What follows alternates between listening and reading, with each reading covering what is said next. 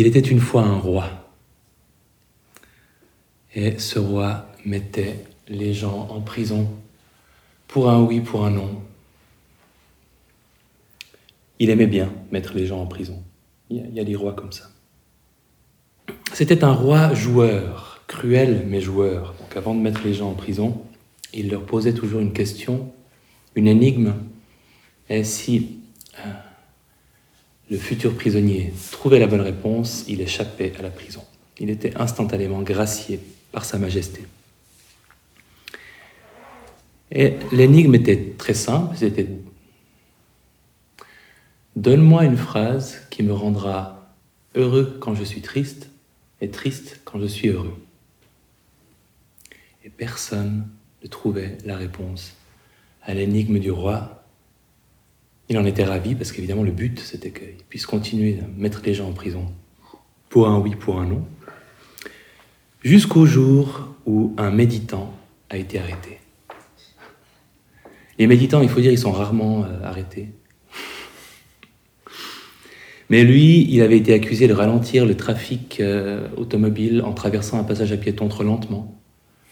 Donc, on l'a mis en prison. On s'apprêtait à le mettre en prison. Et le roi lui a posé son énigme habituelle. Et le méditant l'a regardé droit dans les yeux et lui a dit Votre Majesté, c'est très simple.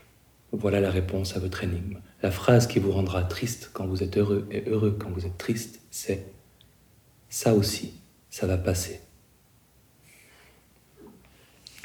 Et il a été libéré au désespoir du roi cruel.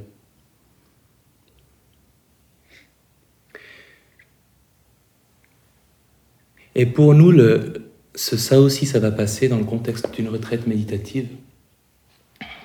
C'est pas tellement pour nous rendre tristes quand on est heureux et heureux quand on est triste, mais ça renvoie au fait que nos états d'esprit ne durent pas. Et que la prise de conscience de ce que nos états d'esprit, nos émotions ne durent pas, nous met en position de pouvoir profiter des moments agréables parce qu'on sait qu'ils ne vont pas durer. Ça nous met aussi en position de ne pas nous faire submergés par les états désagréables parce qu'on sait qu'eux aussi ne vont pas, eux, eux non plus ne vont pas durer.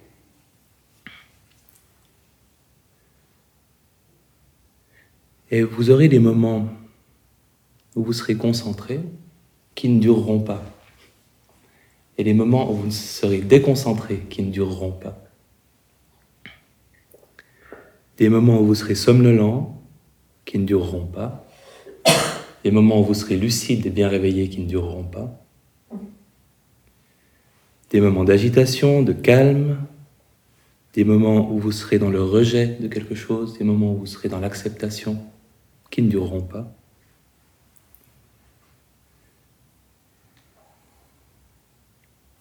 Des moments où vous direz Ah, dans cette retraite, je suis à ma place, qui ne dureront pas. Des moments où vous direz il faut que je trouve moyen de commander un taxi qui vienne me chercher au milieu de la nuit pour me ramener chez moi, qui ne dureront pas. Des moments de doute et de confiance qui ne dureront pas. Dans la philosophie bouddhiste, ils appellent ça l'impermanence. C'est un, très joli mot, je pense, qui gagne à être sorti de la philosophie bouddhiste, qui peut être utilisé par n'importe qui. L'impermanence des états, les états mentaux ne dure pas. En fait, il dure, d'après une neuroscientifique américaine qui s'appelle euh, Jill Bolt Taylor, qui a écrit un livre euh, de vulgarisation scientifique et aussi où, elle raconte sa propre histoire, euh, parce qu'elle a vécu une attaque cérébrale en tant que neuroscientifique de l'intérieur, elle a survécu pour en parler et pour s'en remettre. Et dans ce livre, elle, elle dit que la durée d'un d'une émotion, la durée d'un état mental, c'est de 90 secondes. Si on ne fait rien d'autre que de le mesurer dans le, laboratoire. Donc c'est pas seulement un concept philosophique, cette idée d'impermanence des états euh, mentaux, des émotions, des pensées, des états d'âme, c'est aussi une réalité scientifique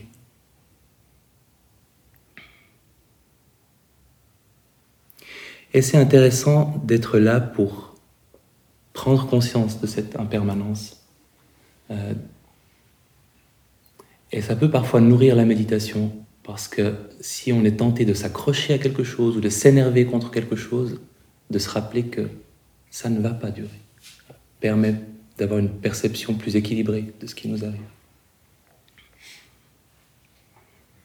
Et c'est aussi intéressant de voir quand on est en train de figer ces choses impermanentes en choses permanentes dans notre tête, quand on se dit c'est une mauvaise méditation en ce moment. On nie l'impermanence de ce qu'on est en train de vivre. C'est une bonne méditation. J'ai, je crois que maintenant j'ai vraiment passé un cap où je crois que je suis nul, j'y arriverai jamais. Constamment, on affirme euh, qu'il y, a une, y a une permanence dans ce qu'on ressent, on en tire des conclusions, alors que finalement ces états mentaux vont tous passer, les agréables comme les désagréables.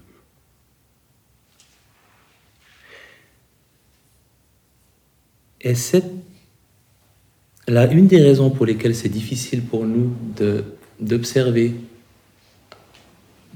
d'avoir conscience de ces changements, c'est qu'on a beaucoup recours à nos pensées en réaction à, à une émotion qui passerait dans le corps, un moment de colère. Et les pensées ont tendance à proliférer et à rajouter couche après couche de commentaires, de remarques, de jugements sur ce qu'on est en train de ressentir. Elle, évidemment, la voie méditative, elle privilégie les sensations dans le corps comme meilleure manière en fait d'être en contact avec un état dans lequel on se trouve, mais d'être en contact avec sa nature passagère, sa nature impermanente. Et je pense que c'est un des, une des choses que j'aimerais qu'on me rappelle à chaque fois que je pars en retraite, c'est pour ça que je vous le dis ce soir, c'est que tout passe. Et si on est attentif à ce qui se passe dans le corps en priorité, plutôt qu'à ce qui se passe dans le flot de nos pensées, on voit, on sent, on observe que tout passe. Et c'est source d'une très grande stabilité. Euh, dans la méditation et même dans, la vie de tous les jours, plus on s'en rend compte finalement, parce que ça donne une, sécurité de savoir que quel que soit l'état dans lequel on se trouve, il va passer, il va changer à un moment ou à un autre. Et on peut être là pour l'observer changer si on s'intéresse à ce qui se passe dans notre corps.